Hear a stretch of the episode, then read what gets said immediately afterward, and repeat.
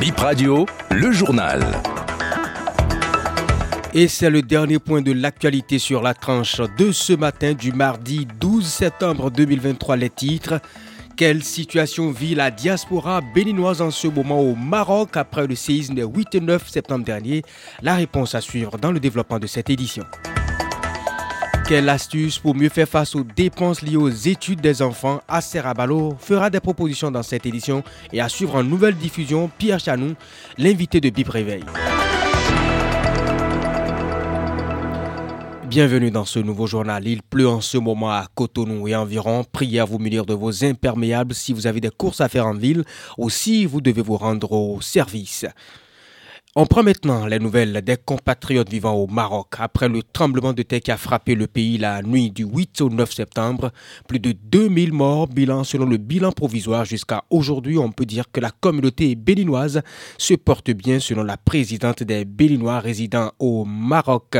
Les Béninois vivant au Maroc se portent bien, confie Jennifer Kwasi, jouée par Bip Radio. Je peux vous assurer que la communauté béninoise au Maroc se porte bien. Nous ne déplorons aucune victime jusqu'à ce jour. Nous avons pu contacter les responsables des villes qui ont été le plus euh, touchées, les responsables de Marrakech et de Agadir, parce que nous avons des ressortissants là-bas. Ils ont pu nous rassurer qu'ils vont bien. Mon bureau et moi-même avons juste essayé d'envoyer des messages à toute la communauté pour les rassurer que tout le monde va bien. Le dernier conseiller de l'ambassade a aussi contacté les responsables des villes concernées pour se renseigner. Nous avons aussi toujours rappelé au reste de la communauté de nous informer en cas d'absence de nouvelles en dehors de Casablanca, de Rabat, c'est Marrakech, la troisième ville où nous avons plus de ressortissants. Nous sommes au moins 150 à 200 Béninois au niveau de Marrakech. Les autres villes qui ont été gravement touchées,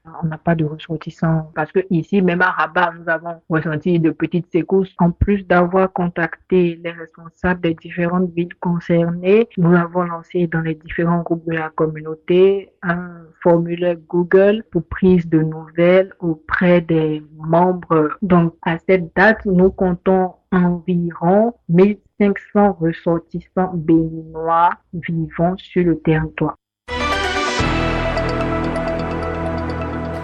La rentrée des classes, c'est pour le 18 septembre prochain. dans le rang des aspirants, on est inquiet, inquiet pour l'avenir, selon le porte-parole Pierrot à Kodianou.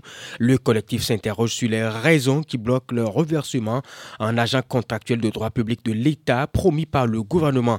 Pierrot à Kodianou, au nom de ses collègues, demande aux membres du gouvernement de clarifier la situation. Écoutons le porte-parole joint par Bip Radio. Le gouvernement a prévu, en prélude à ce reversement, former les enseignants AME pendant les vacances. Les mois de juillet et août 2023 étaient prévus pour abriter les formations, c'est-à-dire que les enseignants AME devraient être formés pendant ces mois-là, avant la rentrée. Mais jusque-là, rien. Le comité qui a siégé jusque-là devrait faire connaître ces modalités-là, en dehors du seul critère qui avait été communiqué qui est avoir fait trois ans d'expérience au plus euh, en 2023. On a fait quatre ans déjà. Euh, on est dans notre cinquième année, mais jusque-là, rien ne se dessine. On ne sait pas ce qui se passe.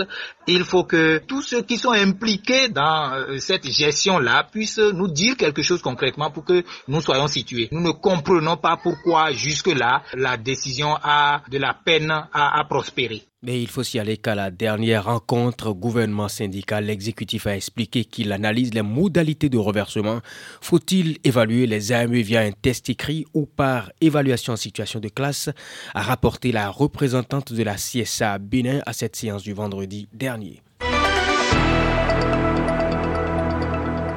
Et en lien avec la rentrée scolaire, nous vous proposons le deuxième numéro de notre série après la santé hier lundi. Ce mardi, on parle des finances, les études des enfants, c'est beaucoup d'investissements. Nous proposons quelques conseils sur des options de financement des études. À Serrabalo. Pour éviter les casse-têtes du financement des études de ses enfants en pleine année scolaire, Martial a rejoint un groupe de tontines consacré à la rentrée scolaire et aux fêtes de fin d'année. Il avait eu beaucoup de mal à assurer les frais d'écolage et les autres dépenses connaissent les années antérieures. Pour la rentrée 2023-2024, toutes les prévisions et tous les calculs ont déjà été faits sur la base de sa tontine. Il m'est arrivé de rentrer dans une tontine qui me permettra de couvrir les charges de cette année scolaire. Je me suis déjà organisé afin de pouvoir payer les frais d'inscription, les frais liés aux achats des différentes tenues avec les fournitures. Par la suite, j'ai prévu un paiement de la première tranche à la rentrée et puisque je ramasse ma tontine en décembre, je vais faire le deuxième paiement des frais de scolarité qui me permettra de pouvoir solder en entièrement les frais de, contribution de mes enfants. Ça peut capoter à tout moment dans un groupe de tontines si les membres sont de mauvaise foi. Mais surtout, les groupes de tontines n'ont pas de base légale. Grâce PPD de Soun Assurance suggère de recourir aux offres des institutions bancaires et des assureurs. C'est la période où les banques proposent des prêts scolaires. Donc, ils peuvent avoir recours à ces prêts scolaires-là pour financer les études de leurs enfants. Au niveau des assurances, si vous avez déjà un contrat d'assurance vie pour l'étude de vos enfants, pendant ces périodes, vous pouvez vous rapprocher de votre assureur et faire des avances sur vos contrats. Et ces avances sont généralement remboursables sur une durée de moins d'un an. Le financement des études d'un enfant peut être pensé depuis sa naissance, conseil grâce.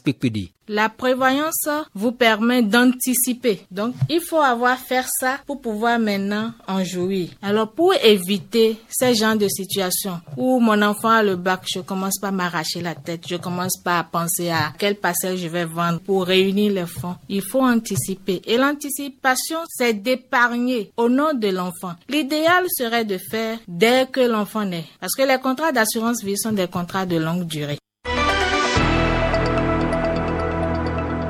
Et pour mettre un terme à cette édition, on parle sport et foot, notamment foot africain.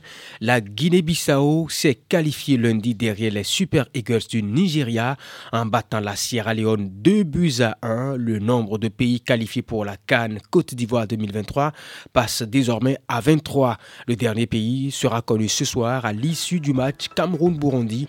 Les deux sélections sont à égalité de points. Mesdames et messieurs, merci de votre aimable attention. Cette édition est à présent terminée.